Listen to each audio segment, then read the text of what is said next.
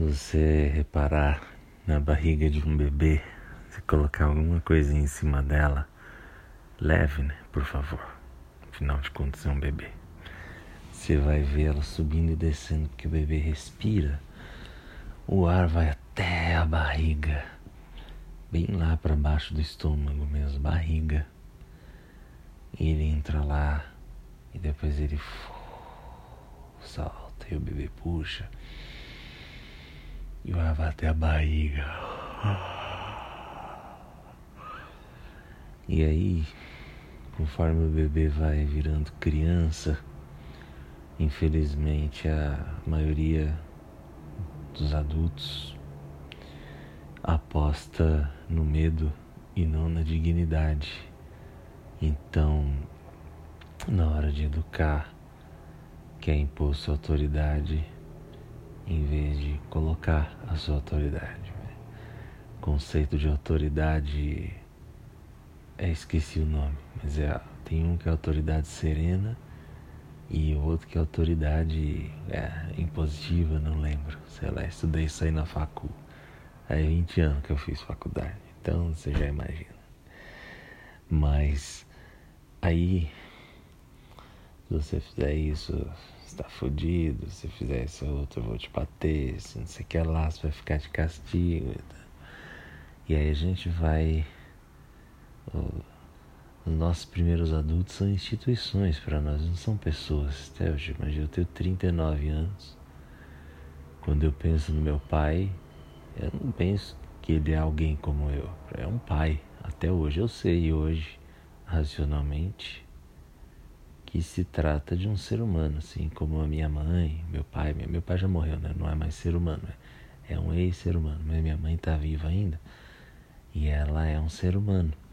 Mas eu penso nela como minha mãe, embora eu saiba que é humana. E, e só que aí, então imagina isso quando você é bebê, criança. E aí são instituições.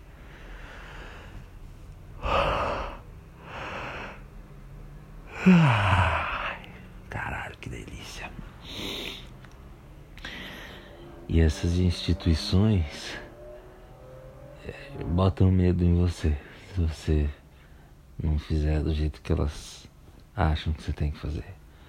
Hoje você tem medo do quê? Da polícia, da falta de dinheiro, de, é, da lei, de, enfim, da chefia da empresa aí. Não sei se você trabalha, se não.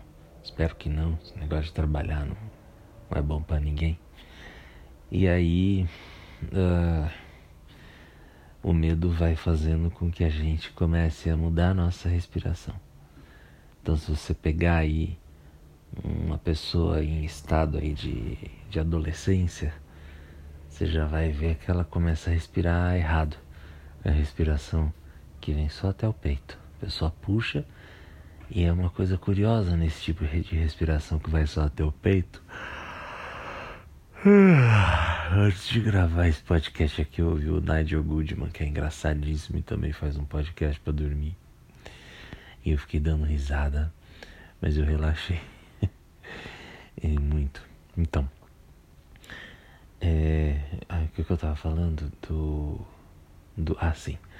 E aí a respiração que vai até o peito é muito louca porque ela quando a pessoa respira, o peito infla e a barriga murcha. Você fica pensando, poxa, se o ar acabou de entrar em você, como é que a tua barriga murchou? Que, que porra é essa? E aí você começa a perceber que tá tudo errado. E aí e é pela respiração você começa a notar que o nosso jeito de viver tá errado a gente o tempo todo fica aí se adequando, se adequando, se adequando. E aí não se conhece. E aí não percebe a respiração que deveria ir até a barriga, fica indo só até o peito. Quem canta respira que o ar vai até as costelas, ele passa pelo peito, passa pela barriga, vai até os lados aqui assim e infla as costelas. É muito louco você ter uma respiração que vai até a costela quando eu fazia aula de canto.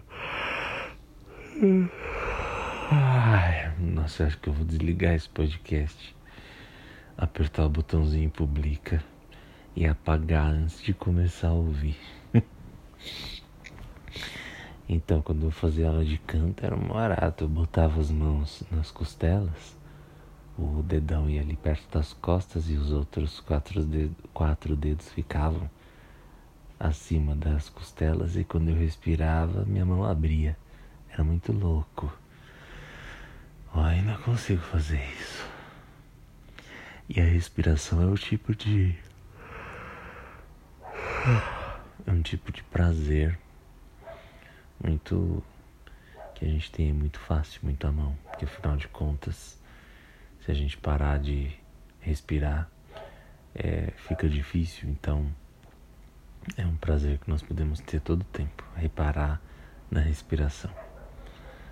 É aquela coisa de quando você precisa dar uma relaxada, você. Ou né, quando você precisa, de repente, alguma coisa deixou você ali naquela situação de estresse, você também dá aquela. Aquela bufada. Enfim. Eu quis começar o podcast hoje falando de respiração, justamente porque eu estava lembrando de pessoas que têm patologias, doenças respiratórias e que geralmente essas patologias estão ligadas a emoções que sufocam. Eu pensei como tem a ver, né?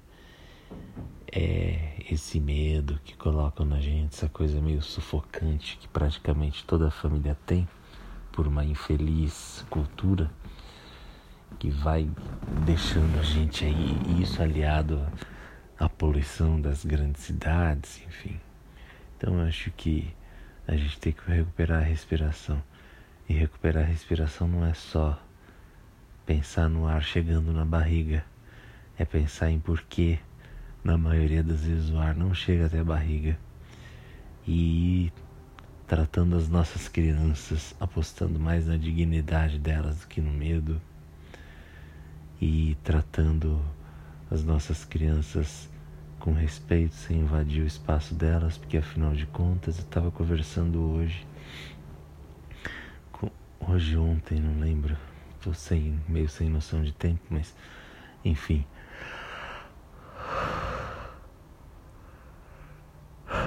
eu estava conversando com uma amiga e falando justamente disso, de como às vezes, porque tem gente que não aguenta felicidade. E aí veio uma coisa óbvia na minha cabeça que eu quero dividir com você agora. Eu fiquei louco para dividir isso, tanto nesse podcast quanto no Der Serviço. Essa rima não foi proposital. E claro que não der serviço, é vai dar para falar desse assunto de uma de um jeito mais zoeiro e tal. Hum, e talvez até mais profundo, porque a zoeira é muito profunda. Mas eu, eu pensei assim, peraí. Eu pensei assim. O, a maioria de nós teve uma infância invadida porque os adultos e as adultas achavam que tinham que ter autoridade e controle sobre nós. Então nos submetiam a diversos tipos de maus tratos, ainda que maus tratos permitidos pela lei, é, sutis muitas vezes. Mas aí eu tenho uma, uma amiga que reclama de tudo. E a infância dela foi uma porcaria. Então eu peguei o caso dela, que é um caso extremo, e pensei, por que, que essa, essa mulher ainda reclama de tudo? Ela, ela vê você e começa a reclamar. Você, no caso, não, porque eu não sei se ela é sua amiga também, mas ela me vê ou vê qualquer outra pessoa e já começa a reclamar e tal. E ela. E. Porque a gente, quando. Quando é criança, a gente se acostuma e se estrutura e se sente confortável naquele mundo conhecido. E qualquer situação desconhecida nos coloca num estado de prontidão. Então, quando você vai né? seus primeiros dias de qualquer coisa, primeiros dias de é, emprego, de escola, de relacionamento, os primeiros dias de amizade, te colocam no estado de prontidão. Você ainda não entende aquele ambiente e aí você fica o tempo todo preparado, preparada para aquele devir, para aquilo que vai acontecer. Você quer saber como interagir com aquilo e conforme o tempo vai passando, você vai se acomodando ali e as situações não surpreendem mais, você consegue agir mais no automático, no ponto morto. E uma vida onde uma vida que começou ruim, com gente te invadindo, com gente reclamando, com você aprendendo a transformar tudo em motivo para reclamar, como seus adultos fizeram, é quando você sai dessa vida já na idade adulta e tenta ser uma pessoa mais leve, mais feliz, com mais alegrias, é óbvio que vai dar, você vai se sentir bem, mas isso vai te cansar, porque não é uma, uma vida que você conhece. E o desconhecido, por nos colocar num estado de prontidão, nos cansa.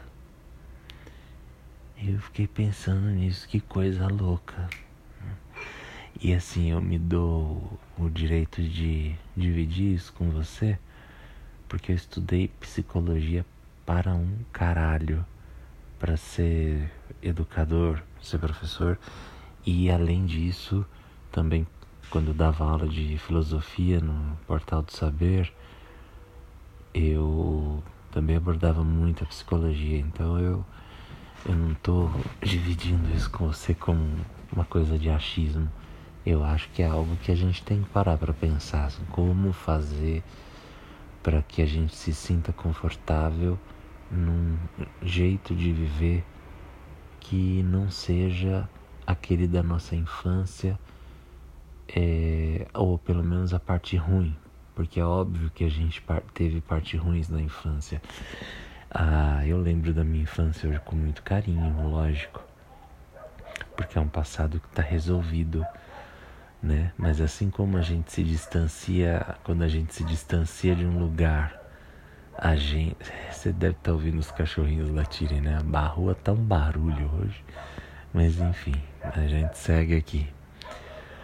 Conforme a gente se distancia de um lugar e a nossa visão vai, aquele, vai, vai tornando aquele lugar menor, é porque ela tem que dar conta de várias outras coisas que estão em volta o nosso cérebro contorna, ele, ele, ele constrói uma imagem com base naquilo que o olho está captando, mas ele completa o que o olho não capta. E acontece a mesma coisa com a nossa memória por um processo chamado pareidolia, que ele, ele vai pareando as coisas que a gente não lembra ou que a gente não vê, é a pareidolia cerebral. Então, o que a gente não lembra muito bem, o cérebro bota ali uma imaginação. E a imaginação a gente pensa que é memória. É um, como se fosse um contorno. É um contorno para aquela memória que já está incompleta pelo tempo decorrido e tal. E então é óbvio que a gente lembra da nossa infância, ou pelo menos deveria lembrar, e se não lembra, é, é começar agora, né? E, e reconstruir de um, de um outro jeito, com ajuda profissional e tudo, lógico. E, mas quando a gente lembra da nossa infância, é, é ou deveria ser natural a gente lembrar com muito carinho, com um sentimento de felicidade. Ontem eu estava contando várias histórias da minha infância. Eu eu, meu amigo que mora aqui comigo, e aí, e aí tem uma amiga nossa, e, e tem a, a, namorada do meu amigo, é um. Eu posso chamar de namorada, porque é óbvio que a relação deles é a coisa mais, mais aberta, mais legal possível, né? Que aqui ninguém tem essa coisa de monogamia, e, enfim. É, mas, inclusive, gente, outro dia a gente fala sobre essa coisa de, de relações abertas, porque ontem a gente deu muita risada, porque tem relação aberta que as pessoas falam, não, você pode transar com qualquer outra pessoa, mas não pode se apaixonar, como se tivéssemos controle de paixão. Espera que eu vou tossir. Então dei uma engasgadinha com saliva aqui. Mas a gente estava ontem contando história da nossa infância, tudo. E é doido contar isso com outras pessoas, que a gente dá uma revivida e às vezes até vem uma sensação ou outra, uma emoção ou outra que a gente sentia na época. E é óbvio que a nossa infância é um inferno, né? E a gente está o tempo todo se metendo em confusão, em rascada, querendo resolver. Só que é um, um inferno delicioso, é óbvio. E hoje a gente lembra com a maior, com alegria disso. É... Só que as partes ruins, geralmente fornecidas por adultos, às vezes com a melhor das intenções, claro, às vezes infelizmente com intenção ruim, essas partes ruins a gente tem que reconhecer hoje na nossa respiração, nos nossos costumes e, e óbvio, se a gente quer ter uma vida mais gostosa, dá um jeito de substituir, de ressignificar. Eu estava no metrô, fui buscar uma amiga minha na Vila Mariana. Buscar não, né? Fui, fui lá para acompanhá-la até, até em casa que a gente mora perto. Ela estava saindo da facul, Aí a gente se encontrou lá na, na Vila Mariana e eu comprei duas barras de chocolate, um branco e um preto, com um, um ambulante lá. E aí eu falei, qual que você quer primeiro? E eu abri as duas. Na hora que eu abri as duas, a menina ficou pálida. E eu olhei para ela falei, que foi? Ela, você abriu as duas barras, que eram duas barronas, daquelas grandes. E essa eu falei barronas, acho que não precisava falar grande, enfim. E ela. Mas você abriu as duas uma antes de. Você abriu as duas antes de uma acabar. Eu falei, mas qual o problema? Uma barra é branca, outra é preta. Eu... Aí ela, nossa, é verdade. Eu. Gente, como eu sou neurótica. E ela começou a falar que na família dela isso era impensável. E aí eu falei, você não vai me dizer que quando tem uma festa, tem um, sei lá, um guaraná e um refrigerante de laranja, vocês abrem primeiro um, depois o outro. Ela, e é isso mesmo. eu comecei a rir muito da cara dela. E, e naquele dia ela percebeu vários bloqueios que ela tinha como mulher por conta dessa coisa impensada da, da infância que vinha desde a infância. Você compra a porra do chocolate, você abre o que você quiser, aquela porra é sua. E eu mesmo, por causa do teatro, percebi eu tinha uma dor constante no ombro, ali do pescoço pro ombro. Esse tipo de dor que quase ninguém tem, né? Imagina. E eu percebi que eu escovava os dentes com o braço o ombro completamente para cima. Parecia que o ombro estava querendo dar um beijo na boca da orelha. E eu percebi isso um dia. Falei, gente, por que, que eu tô assim? E desde então escovar os dentes passou a ser uma tarefa muito mais prazerosa para mim, porque eu sempre lembro de relaxar o ombro e eu sempre escovo os dentes sentindo o meu ombro relaxado é muito doido. Então é até uma compensação para anos e anos de sofrimento. Agora, agora chupa ombro, desgraçado. Agora você vai relaxar aqui, ó. Então tem isso também, né? A, a gente, é, a tudo aquilo que é uma conquista, quando relaxar é uma conquista, ter o prazer da conquista e o prazer de estar relaxado. Hoje essa minha amiga sempre que me vê e a gente vai comer, ela abre tudo, tudo que a gente compra de uma vez. Tipo, foda-se se a gente não vai comer tudo. e ela abre com tesão no olhar, assim, sabe? Muito. Pera aí que eu vou abrir a porta pra minha amiga. Então, pera aí só um minutinho. Opa! Ah, conseguiu abrir. Então, eu tô gravando ainda, então pode. Mas pode entrar, fica à vontade aí. Aí. Oi? Oi? Tô gravando, não precisa sussurrar assim não. É, sua voz é bonita, ia ficar boa no podcast. Então, é que eu falei, né, Jorge? Engraçado, falei hoje aqui nesse episódio que eu moro aí na República. E, e aí a minha amiga entrou aqui e tá atrapalhando a gravação do meu podcast. Rindo aí, você tentando dormir, dar aquela relaxada. Aí vem a, a Bruna e boa noite, Bruna. É, pode voltar aí quando você quiser. Se a minha fala fazer você dormir, vai ser ótimo. Então, aí, o que, que eu tava dizendo mesmo? Ah, sim, essa minha amiga é, quando a gente. Não essa que entrou agora, aquela de quem eu tava falando. Quando ela. Quando a gente se encontra e dá pra ver o tesão no olho dela de abrir todas as coisas assim e a gente se esbaldar. E espera só um minuto.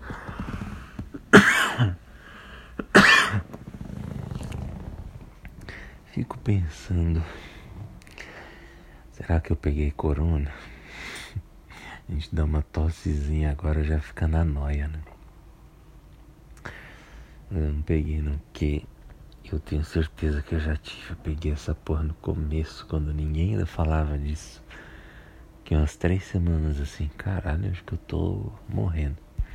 Mas infelizmente não aconteceu, tô aqui vivo, tenho que prosseguir a jornada. Tenho que não, né? Posso morrer a hora que eu quiser, mas mas é, acaba que eu nem tô querendo, porque eu tô tendo vários prazeres aí durante o, o longo do, do da, da minha vida, dos dias. Então tá gostoso, tá, tá bacana. E quando a gente não tem prazer, é bom que esse não prazer tenha significado. Eu fui pra academia, comecei a fazer academia agora. Academia, eu vejo um ambiente lá, o pessoal super responsável, assim, pouquíssima gente por treino, aquela distância de 190 quilômetros, uma pessoa da outra. As professoras com aquele, aquela roupa de astronauta passada no álcool gel e fazer academia é difícil, gente, como é difícil. Mas aí tem um significado porque a cada vez que eu consigo aumentar a intensidade dos exercícios, eu que estou com 39 anos, o que, que eu estou perdendo na juventude? E a gente deseja o que a gente tem? Não, a gente deseja o que a gente não tem, ou o que a gente sabe que está perdendo. Então, né? se você sabe que vai perder alguma coisa, você começa a desejar aquela coisa. Ah, mas você ainda tem, mas você começa a desejar ter aquela coisa depois tipo a, ao barato das religiões é a vida eterna, porque hoje você está vivo ou viva, então você não deseja a vida, a vida hoje, você já tem, mas você deseja ter vida daqui 100 anos, daqui um trilhão de anos, um quintilhão de séculos, de milênios, porque nesse tempo que ainda não chegou, meio que você sabe que você não vai ter vida, aí você arruma uma religião para ter essa vida eterna aí para suprir esse seu desejo. Então é a mesma coisa da academia. Agora eu faço lá os exercícios, o corpo pedindo arrego, os músculos tudo querendo que eu, que eu me foda e, e tal. Mas a cada vez que eu saio da academia, eu olho pro meu corpinho e penso, gente, eu vou recuperar aquele corpão que eu tinha. E é, recuperar é uma palavra até meio burra, mas um pouco de burrice também para tornar a vida suportável. Quem nunca? Mas aí eu saio da academia pensando nisso. Nossa, eu pelo menos vou ficar um quarentão com um puta corpo. E com 40 anos a gente ainda tem bastante força e resistência. Então meu projeto 39 é esse. E eu fiz 39 dia 2 de dezembro de 2020. Então ainda tenho aí mais quase 10 meses de 39 anos. É, um, é o tempo de uma gravidez. Eu Meu projeto ainda é um embrião, mas no meu aniversário de 40 eu vou até abrir uma exceção no aniversário, postar uma foto minha na cama, todo gostoso. Aí eu quero ver se você não vai querer dormir com Dé. Boa noite. Até amanhã. Um beijo e espero que você consiga relaxar e prestar bastante atenção no seu jeito de respirar. Se você for prestar atenção no começo, dá um uma angustiazinha, uma, às vezes até uma afliçãozinha assim, mas é que tudo que a gente não exercita dá aquela atrofiada e qualquer processo de expansão causa um desconforto, mas eu posso garantir que quando você ultrapassar essa barreira vai ser bem mais legal, né? Você, entra no, no oceano depois que passa pela barreira das ondas ali da praia, então esse desconforto é, é sempre o que acontece, né? Abrir a janela de manhã, vem aquela coisa no olho que você, ai, dá aquela ofuscada, enfim. Boa sorte aí no teu processo. Boa noite. A gente se vê amanhã de manhã no 10 Serviço. Se você ainda não acessou o 10 Serviço, é DE com acento agudo apóstrofo S, para ficar aquele 10 de, sabe?